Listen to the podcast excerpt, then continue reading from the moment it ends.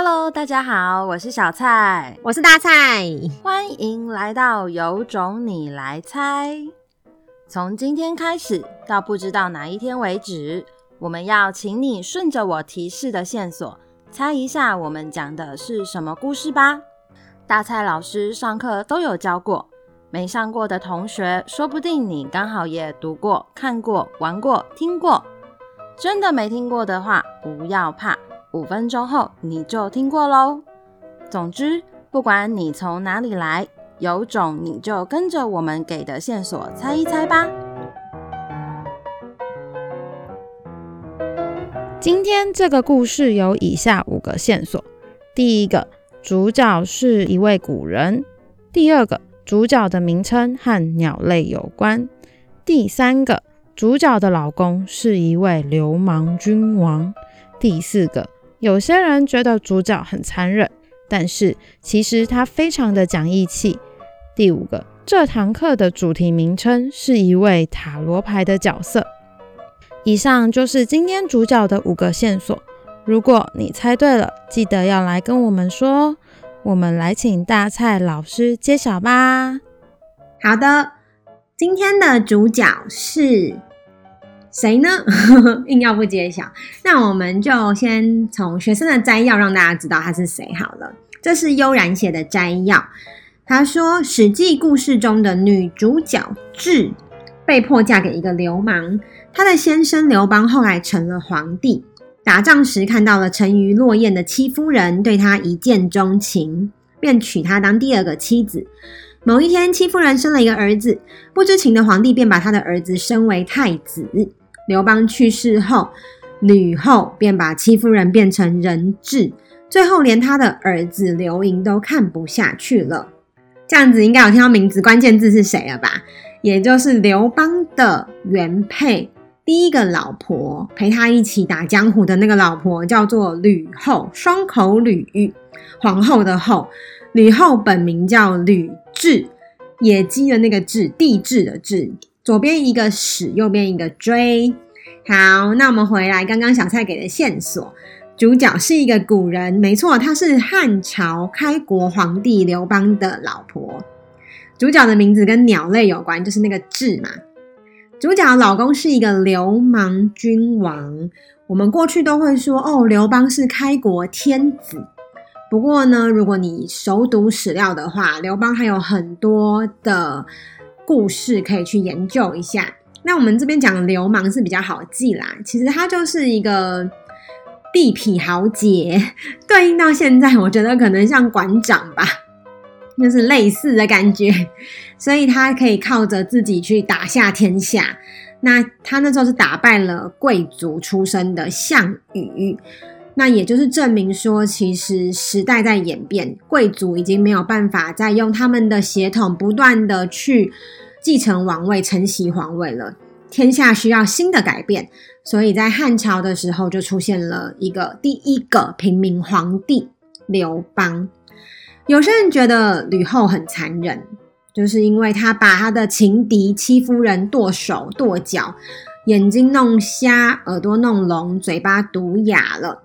然后像一个肉团一样丢在茅厕，大家觉得他非常的残忍，但是事实上他很讲义气。这个讲义气的地方，事实上是在讲他对于国家的兴亡的认真负责啦。他非常的看重国家的兴亡，然后他从来没有背叛，因为恨刘邦而背叛他，或是直接说哦，刘邦死了，那我就把他的国家搞垮吧，没有。最后这堂课呢，我们在上课的时候，我们的主题叫做钱币皇后。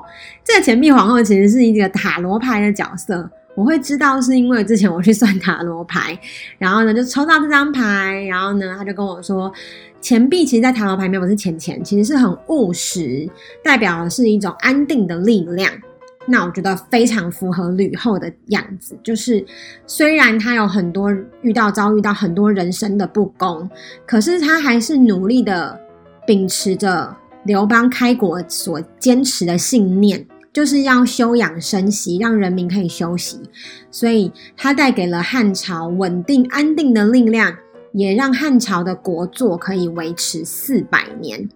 这也是为什么司马迁在《史记》里面，他呢会把每个人分类放在适合他的位置。如果你是皇帝，他就会放在帝王本纪；如果你是什么刺客，像荆轲刺秦王，荆轲就会被放在刺客传。但是呢，有两个人并没有当过皇帝，却被他放在皇帝的位置，一个就是吕后，一个就是项羽，都是跟刘邦有关的人，被他放在了帝王本纪里面。这就是司马迁对吕后的评价。他认为，虽然他做了人质这件事情，可是另外一方面呢，汉朝可以绵延这么久，也是吕后的贡献。好啦，那我们听完吕后的故事，我们要怎么样把它运用在作文或是造句里面呢？通常三年级的学生在写造句的时候，一定会有一点点困难，所以我们会给他人事时地词这些东西去拼装。那我们有一个小同学，他写得很好，他是四年级的易轩。易轩说：“吕后让流氓刘邦在历史上名留千史。”其实这句话我乍看的时候，我还想说，嗯，他怎么随便敷衍我写一个句子？可是后来很认真的细看，才发现他这一句话是完全听懂了我们的上课在讲什么。他没有说刘邦自己名留千史，而是吕后让刘邦名留千史。他懂了这个英雄故事背后总是有些力量是没有讲出来的。那我们现在就是要让大家知道，事实上汉朝可以。绵延这么久，刘邦开国这中间背后的安定力量，背后支撑他的人其实是吕后。好，再来是瑞生写的，汉朝真的是刘邦一个人开创的吗？他写了一段评论，他说：“我觉得不是，刘邦不可能做到，因为一般人要很多人帮忙才行。刘邦有韩信、萧何，还有吕后跟张良。有一次，刘邦跟项羽打败秦国，他们举行了鸿门宴。”在宴会时，项庄舞剑，想杀死刘邦。好险张良发现，马上让刘邦离开。韩信跟萧何也是很厉害，吕后永远挺刘邦。吕后帮刘邦做很多家事，还有帮刘邦杀掉韩信。虽然吕后很残忍，杀了韩信，但为了刘邦，刘邦以前还活着的时候，觉得韩信会想造反，可是韩信并没有想造反。韩信的个性很善良，不会有这种举动，所以我认为汉朝并不是刘邦一个人就可以开创的。好，所以他讲的还蛮细的，就是整个刘邦背后有多少人帮忙，所谓汉初三杰嘛，然后吕后在那边嗯、呃、拉扯这些线，还有张良在布局，所以当然本来就是啊，一个人要成大事，本来就是背后有他的团队。